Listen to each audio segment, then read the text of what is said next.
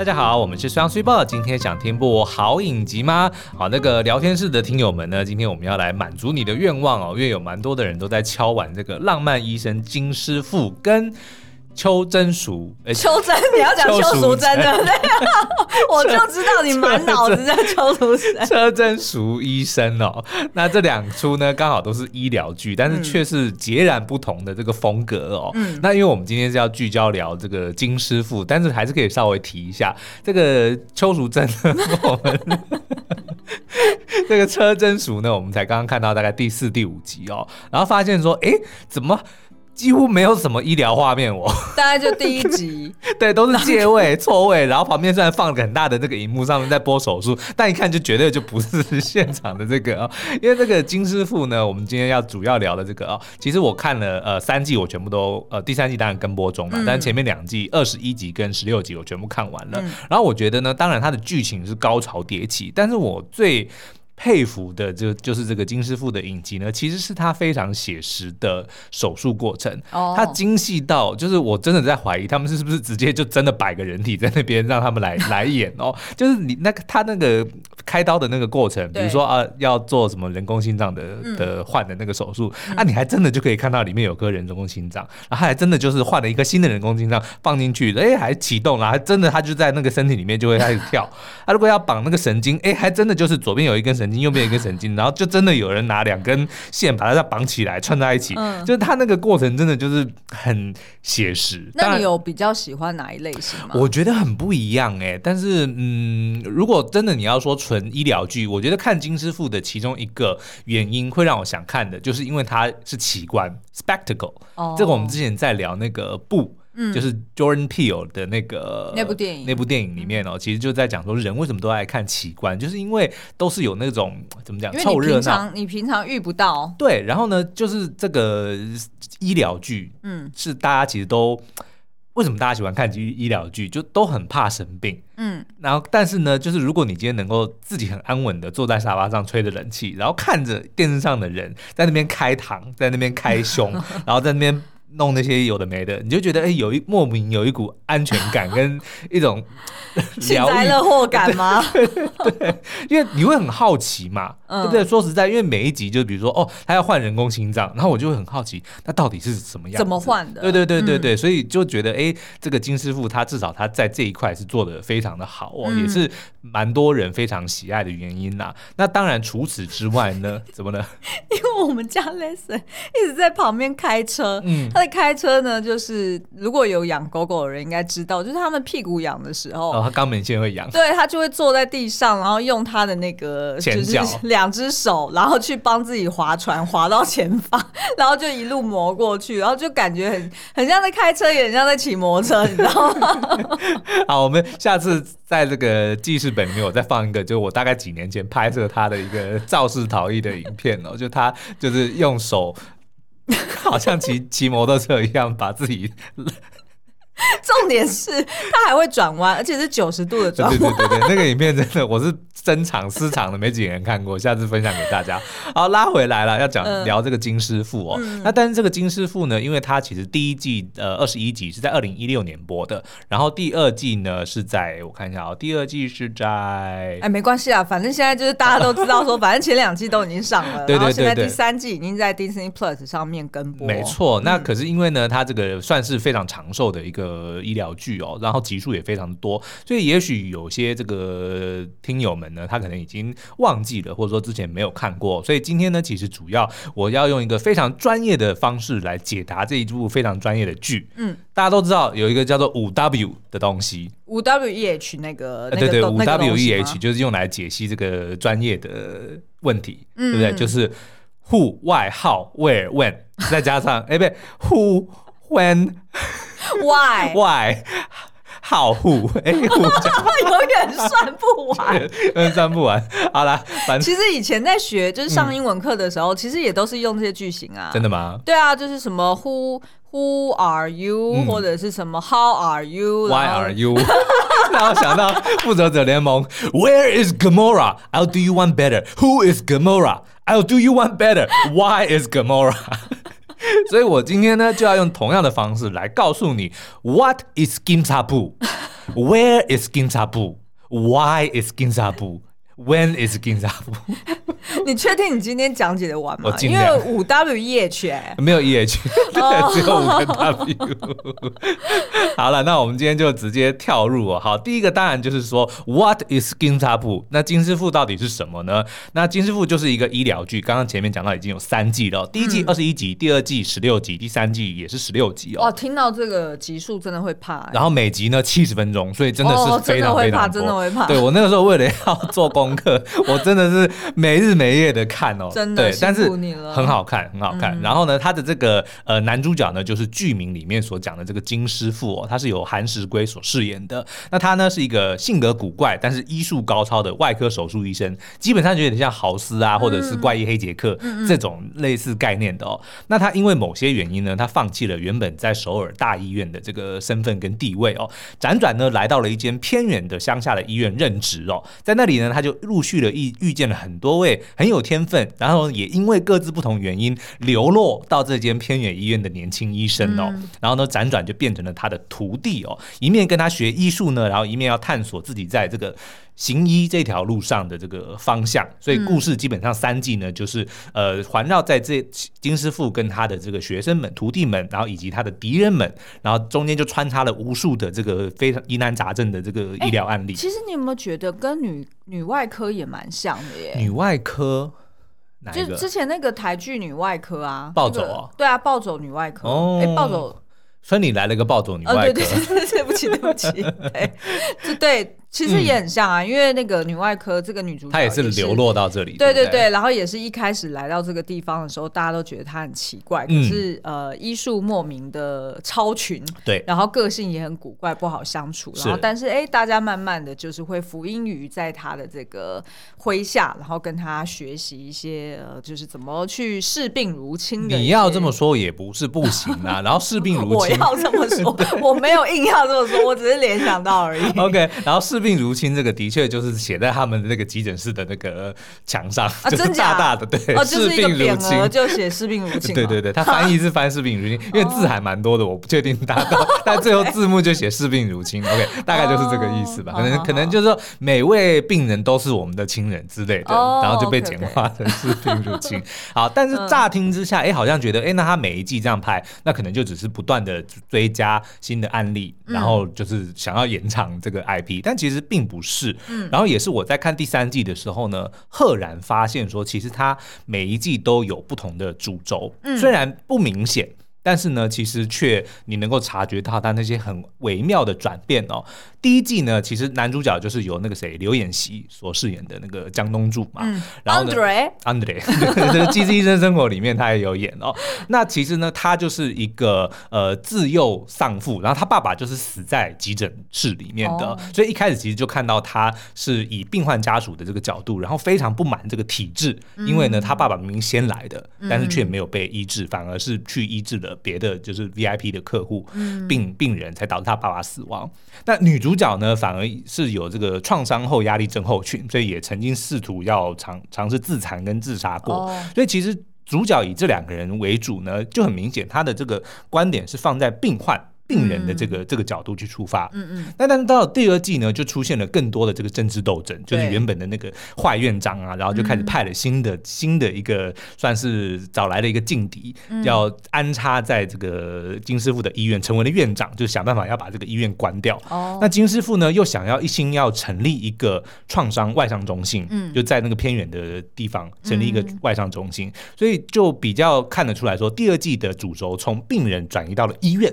身上就是这个机构硬体上面。对。那第三季呢？虽然正在播，可是我却能够感受到它的这个主轴却移到了医生上面。哦、怎么讲呢？就是前面两季你看哦，因为金师傅就是一个这个侠骨柔肠的这个医生嘛，所以他的宗旨永远都是救人，一定摆第一。对无论如何，再困难。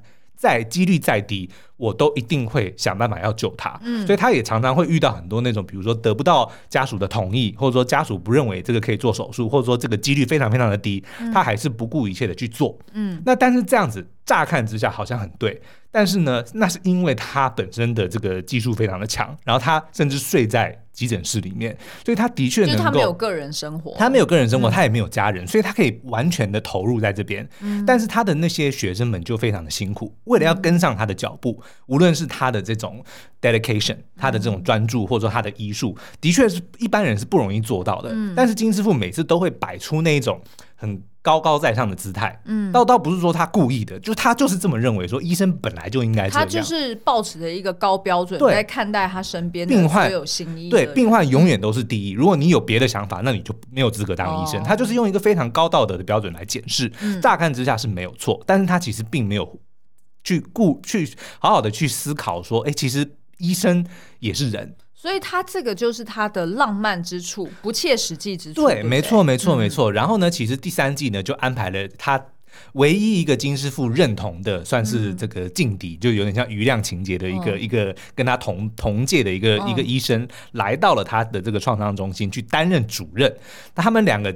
的技术是相当的，可是价值观却完全不一样，所以常常就会看到那个呃新来的那个主任会去直接 challenge 他说：“你永远都是想到想到病患，你有没有想过医生？嗯、你你我去看过你的这个记录，你的医生每年都被病人告，对不对？哦、然后呢，你的医生甚至还有一个就是妻离子散，因为他每天都得要就是。”对啊，就留在这个医院，对，然后这边又偏僻，然后病人又多，他真的没办法离开。可是他的家人却不谅解，所以就导致他老婆可能跟他分居，然后这个小孩也离家出走，他才金师傅才慢慢察觉到说，哦，真的就是这些医生们其实也也是。在医病关系里面，其实医生跟病人是同样重要的，嗯、但他之前一直都没有察觉这件事情，嗯、他都一直都是以病人为主，嗯、所以第三季呢，其实他的重心就慢慢的转换到医生身上，哦、所以我自己觉得这个是一个蛮微妙的改变，然后我也、嗯、我也就是认为说这样子其实看来这三季他其实不是只是为了纯为了拍而拍。他不是为了要塞更多的这个案例而已，他是有一个非常循序渐进、循序渐进。议题转换，对，但是又不是这么的明显用说教的方式，所以我是很喜欢他这一次的转变啊。所以第三季我目前也看得很开心。那最主要呢，第三季因为呢，第一季看完的时候，我相信大家在接第二季的时候，最不习惯的就是男女主角换人了。就换成不是说不喜欢男女主角，而是原本你已经习惯了，对不对？原本的那那两位嘛，但后来就换成了这个安孝燮跟李圣经。嗯，那当然就人家就想说，那李圣经就是呃，最近有一个作品是《原来这就是爱》，对对对。然后安孝燮就是那个社内相亲，没错没错。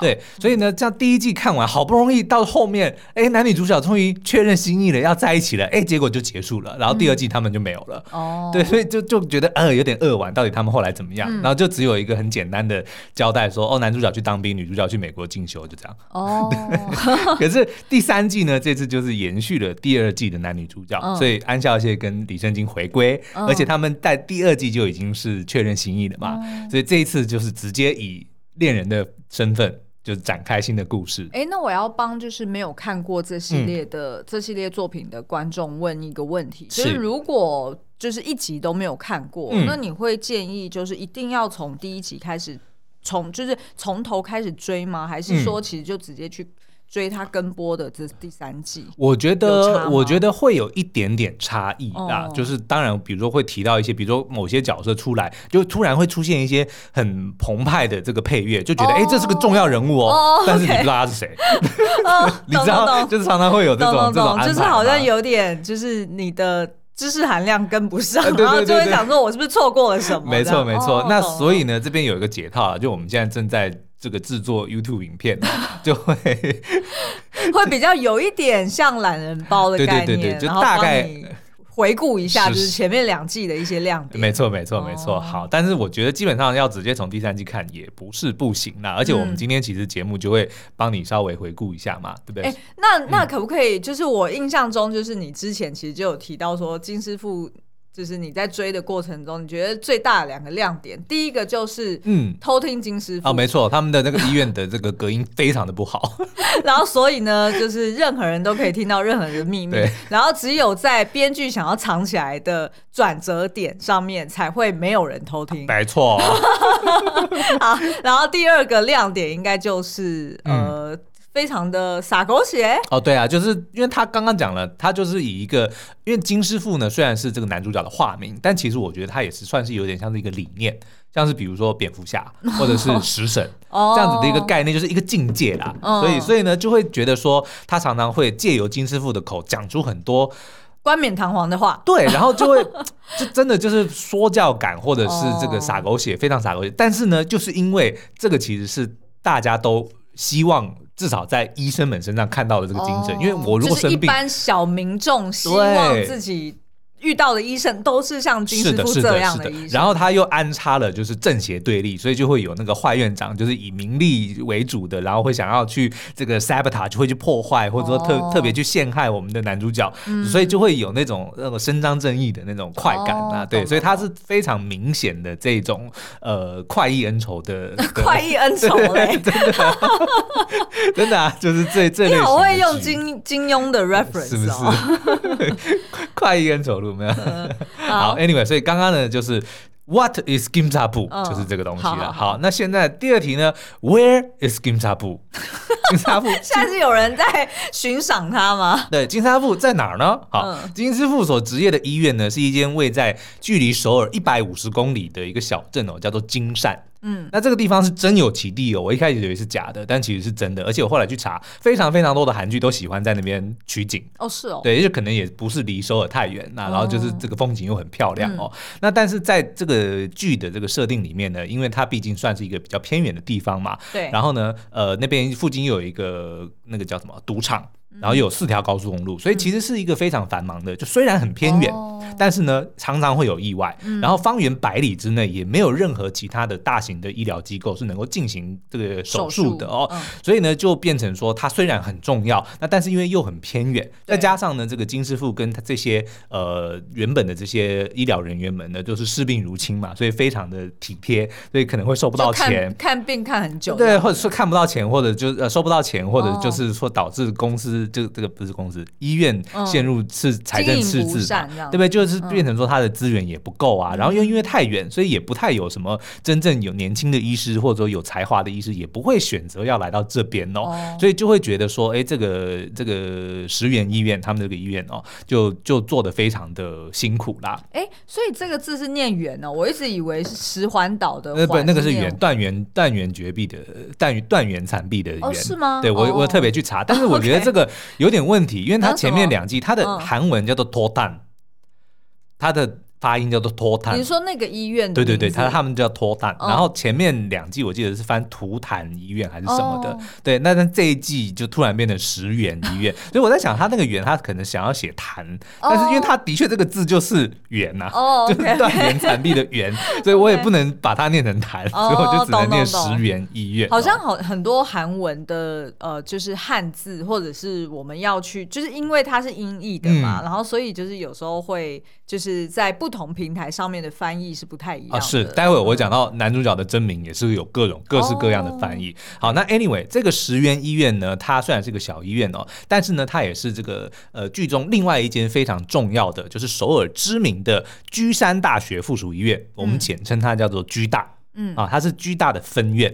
那这个这个金师傅呢，以前其实就是在居大。当明星的医师哦，嗯、那后来因为某一件就是被陷害，所以就导致他呃就离开了这个居大，然后后来就改名换姓来到了石原医院哦。那但是呢，这个呃居石原医院呢，还是因为是分院的关系，所以不管是人事或者资源，都得要听命于。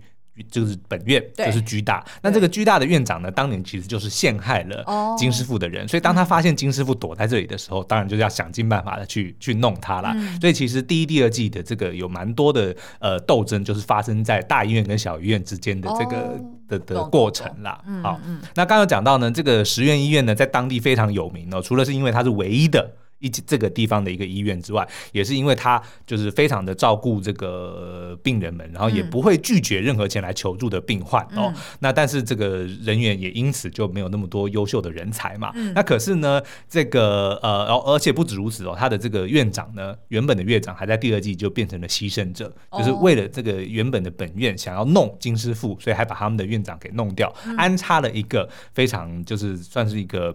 也是很有实力的的医生，想要来怎么讲，就是来操控这些医院啦。嗯对，嗯、但是好在哎，后来在这个金师傅的感化之下呢，嗯、我们的这个院长也就是弃暗投明了，嗯、所以他们两个就开始合作。哦，对，那在第二季的结尾的时候呢，这个石原医院呢，成功的脱离了居大医院的控制哦，嗯、就变成了一间独立的法人。嗯，所以就是呃，终于再也不需要受到控制，哦、而且也成功的、哦、被那个董事会再也没有了，就是独立 okay, okay 独立运作。然后呢，也成功的成立了外商中心。嗯，然后这个外商中心就是第三季的主要场景。OK，对。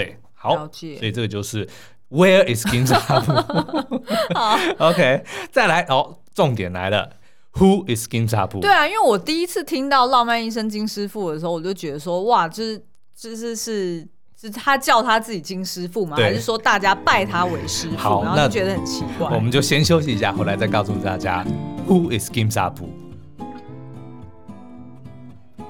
好，那这个金师傅呢，其实是这个男主角的化名哦，他的本名呢叫做傅永周，或者呢叫做傅永柱，或者叫做傅永主。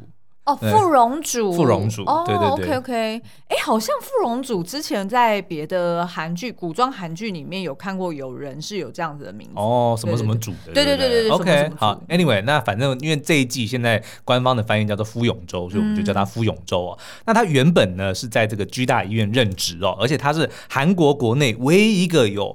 普通外科、心脏外科跟神经外科三项认证的外科医生，哦、这个非常的难哦。嗯、然后呢，再加上他有高达百分之九十七的手术成功率，所以就被誉为是神医或者是神之手哦。那当然也是这个医院的王牌明星嘛，嗯、所以就有很多的这个呃，怎么讲，名流富商会这个慕名而来。哎、欸，说到这个，我们今天来丢一题，让大家来讨论好了。嗯、就大家看病的时候，你们会倾向去找明星医生吗？还是说说方便就好？我觉得那真的好像，至少我所知道的，嗯、就是我的我认识的长辈，对。全部的人，呃，不管是他的病况严重与否，嗯，或者是只是就是呃不同科别的病，对，他们都很习惯一定要到处去打听说。哦，那个就是全台湾心脏权威的是哪？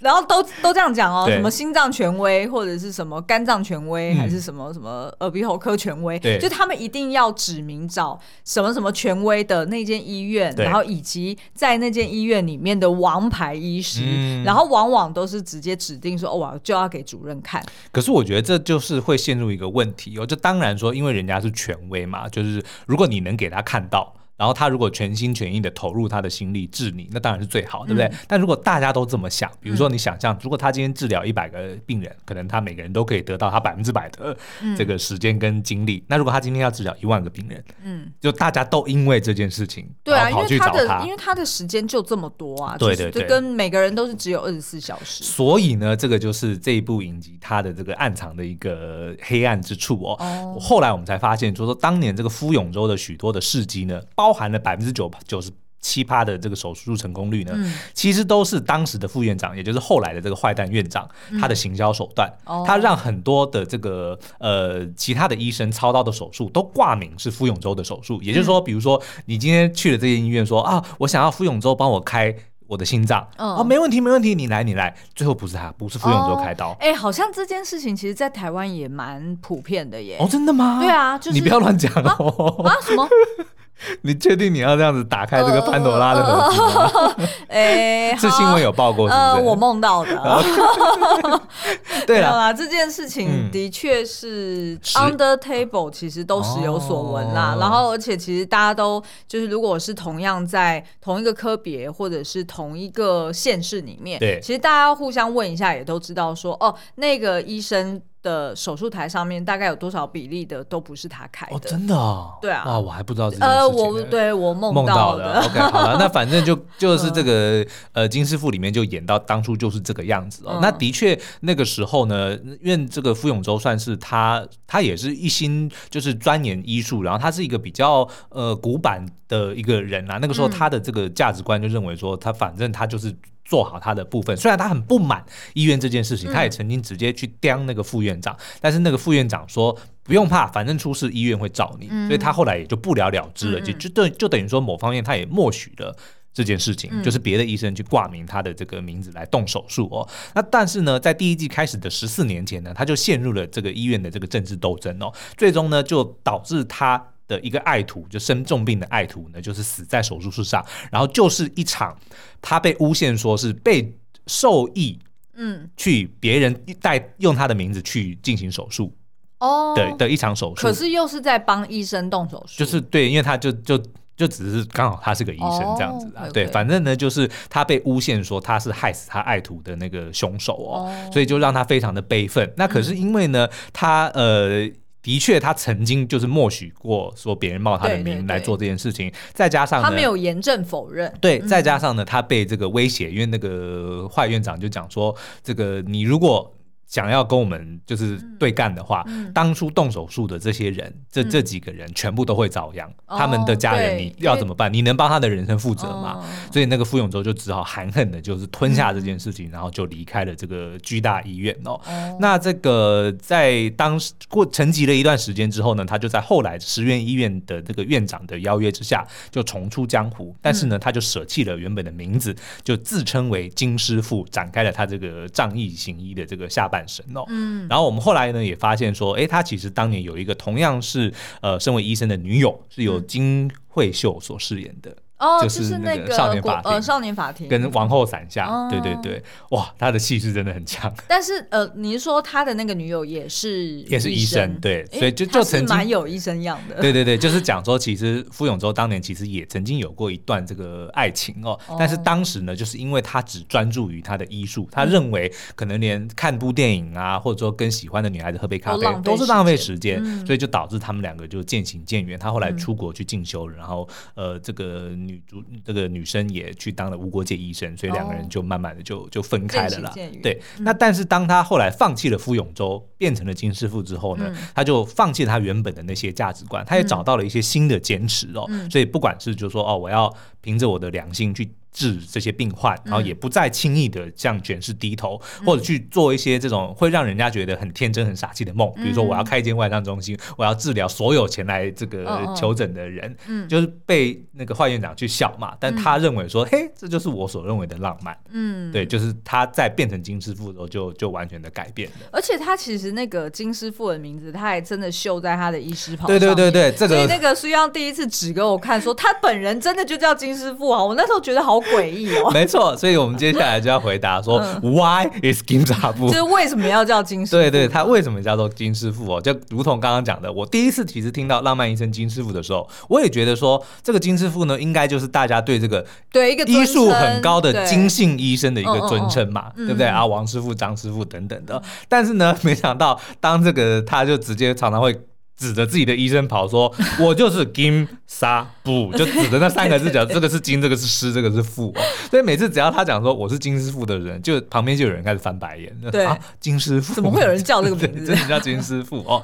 但是呢，后来才发现他其实就是一个化名啦。嗯，那除了是想要隐姓埋名之外，也代表了他就是抛弃原本他傅永州这个身份，还有当初的错误的价值观跟人生观。那他到底为什么会叫自己叫金师傅呢？其实是有个感人的故事哦。就当年呢，他在这个巨大医院任职的时候呢，就遇见了一个身患重病，但是一心想要成为医生的女孩，叫做张贤珠。嗯，那在养病的这个期间呢，就有很多的那个 flashback，就是回顾的过程哦，就是贤珠。拉着那个点滴的那个拐杖，但是会冲上去，就是说，医生，医生，你可不可以跟我讲说，如果你做十二指肠的这个手术，你会绕过他的外肠道吗？什么的，对不对？然后就非常的这个热情跟这个就是好学啊。那这个金师傅，这傅永州那个时候呢，也就不厌其烦的去教导他。那但是呢，因为一开始呢，第一次当这个贤珠遇到傅永州的时候，其实他知道他是傅永州，但他一时紧张。他不敢问他，他就只问他说：“请问你认不认识傅永州医生？”哦、然后傅永州那个时候不愿意承认嘛，哦，就不知道他也没有讲为什么、哦。然后他又穿便服，是不是？所以就没有、就是、对，就上面没有绣他的名字，哦。嗯、那所以他呃就没有承认说自己是傅永州。那后来有一次这个贤珠就是追问的时候呢，他就只说啊，我的名字很普通啦，我就是金某某，嗯、因为金应该是韩国的大姓，对对对，对不对？嗯、所以他我就叫金某某，所以那个贤珠就顺着他的意思，每次就叫他金某某。医生金某某医生哦，嗯、那后来在经过了一段时间之后呢，他们其实早就把对方看成是徒弟或者是师傅这样子看待哦。嗯、那在最后一次呢见面的时候，傅永洲特别把他的这个手术的光碟，就是给了这个贤珠，嗯、因为他就问了很多他的问题嘛，嗯、他就就他就呃傅永州就把他自己的手术的过程就拍成烧成光碟给他看，说啊你就好好的学习，然后呢快点好起来，嗯，然后那个就可以成为医生。对，贤珠就很开心，所以就说啊从今以后你就是我的师傅了。哦，对，那后来呢，当然就是发生了那一件很不幸的事件，然后贤珠就过世了，然后他留了一封信给这个金师傅，金师傅，然后上面就直接写说金师傅。就谢谢你这段时间的照顾，什么什么什么什么。哦。然后金师傅就当场崩溃，所以他后来会选择金师傅呢，我觉得也是在纪念这一位爱徒啦。而且呢，我觉得为什么会选择金师傅，他应该就是想要成为贤珠心中认为的那个。真正值得尊敬的好医师跟好师傅，oh, 所以他才会就是要选择用金师傅这个名字啦。嗯嗯，那但是呢，呃，在第四第三季的第四集里面，现在出现了一个非常关键的一个一个一个伏笔哦。Oh, 这个我也可以让。第三季现在播到第几集？第六集。哦，oh, okay. 对，所以在第四集的有一个伏笔，可以让大家好好的来讨论一下哦。Oh. 就是呢，他这个石原医院呢来了一个新的住院医生，oh. 叫做张东华。Oh. 那这个张东华呢，就是一个非常不受教，然后。非常怎么讲，就是很吊儿郎当吗？哎，吊儿郎当，然后就是、嗯、呃，脾气也很拗，然后就会常常会很不满意，说为什么自己又被骂，然后说我想要下班等等的，就是很呃，就是 OK 比较呃有一点屁孩的感觉啦。嗯、那但是呢，也会发现说，哎，金师傅对他特别特别的严厉哦。嗯、那有一次就是在责骂他了之后，那个东华就有一点难过，他就在这个医院的走廊坐下，然后拿出一个随身听。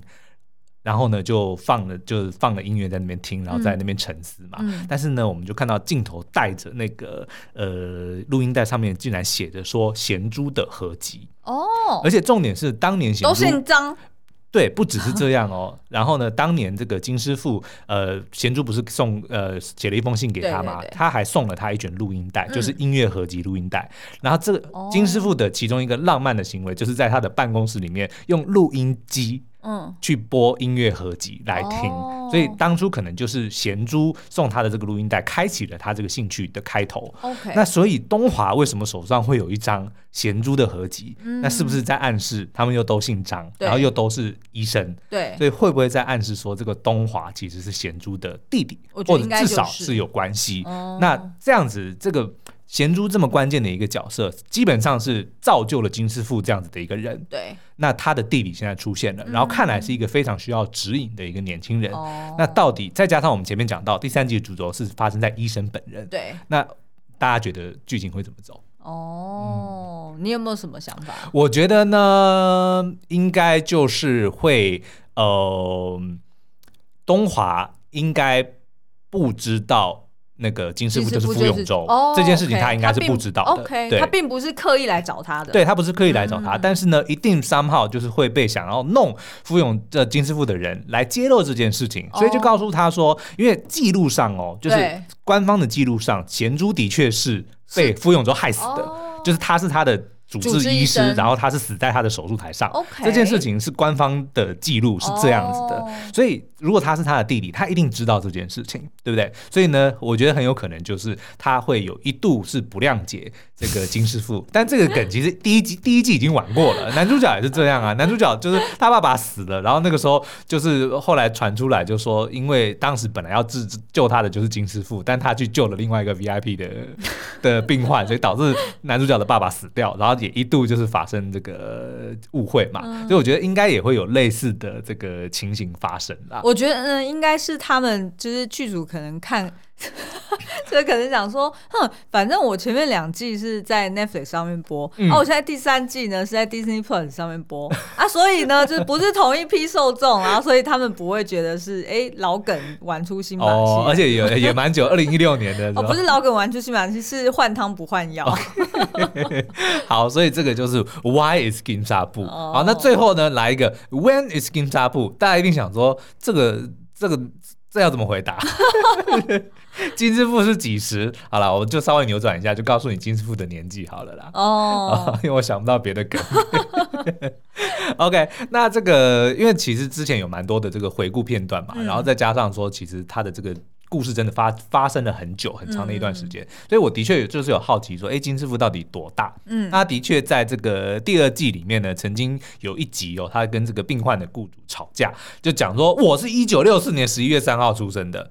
然后后来我去查，这个演他的角色韩石圭呢，也是 一九六四年十一月三号生的，所以基本上他们就直接套用这个设定啊。哦、那换句话说呢，在第一季的时候呢，金师傅是五十二岁，嗯，那到了第三季呢，其实已经五十九岁。哇，你看的好细哦！啊，你看的超细，我突然很赞叹你。真的吗？对啊，因为我常常需要做这类的解析影片啊。可是有需要做到，有，因为你要有所本啊。因为我跟你讲，哦、大家都以为说编剧都乱编，但错。我跟你讲，其实很多时候就是藏在这些细节里面。对，比如说他的年纪一定要到某些年纪，他才可能会说出某些的话，啊、或者做出某些的决定。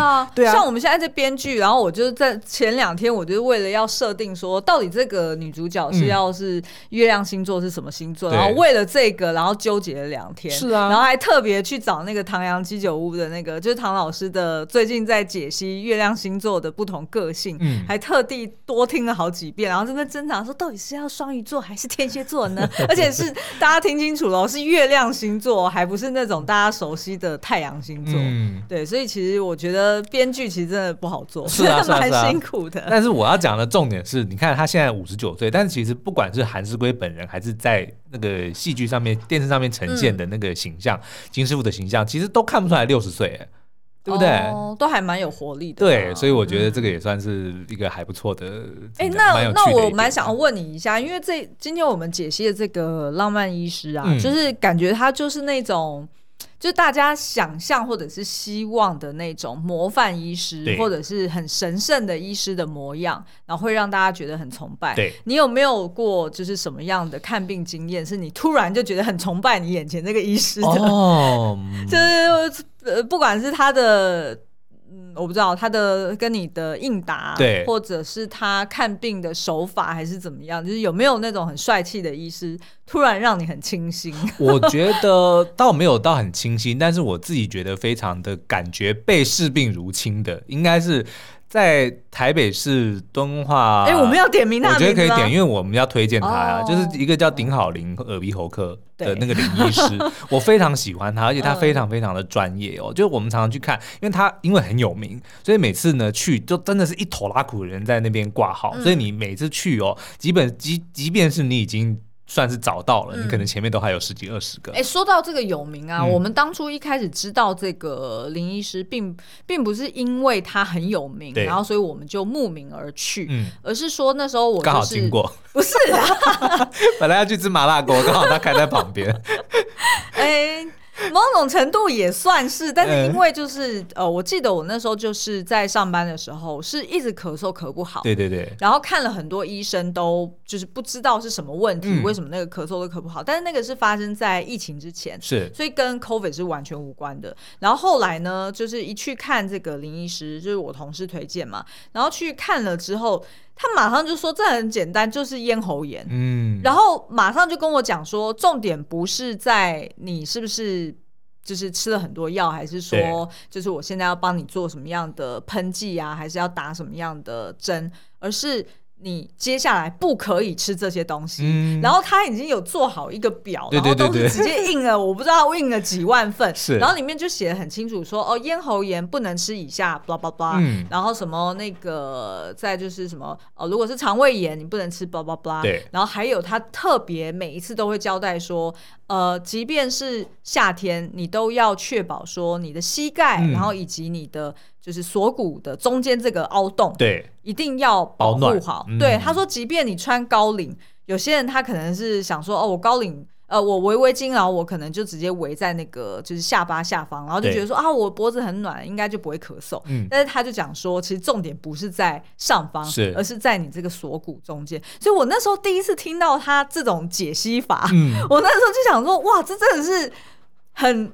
很特别的一位，是，而且就变成说，他不只是治你的病，他还希望说你再也不要再发生。对对对，然后整个生活习惯都要改过来。然后后来我就是真的，因为他每次开药，他只开三天，对，三份三天份的量。然后呃，他就是非常守那种就是健保规范的那些，是，对对对。然后我就吃完三天，你乖乖的吃，然后不要去吃他警告你不可以吃的那些东西，对，马上好。